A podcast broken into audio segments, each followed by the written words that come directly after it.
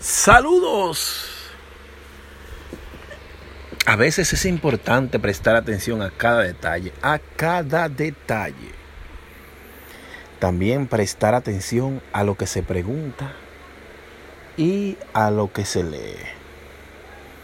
En un, en un pequeño ejercicio realizado eh, para un estudio que a nadie le importa, pero que sí debería importarle, con una simple pregunta. Dime en una palabra qué es tal cosa para ti. Mucha gente, no sé si es que no entiende, no lee, se van en sentimientos y te escriben más de una. Eh, realmente para mí, no, no, no. Eh, dicho, no.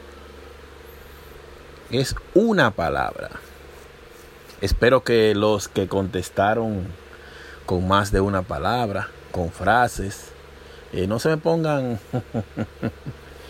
no se me pongan bravos, pero sí siempre tengan pendiente de que hay que tener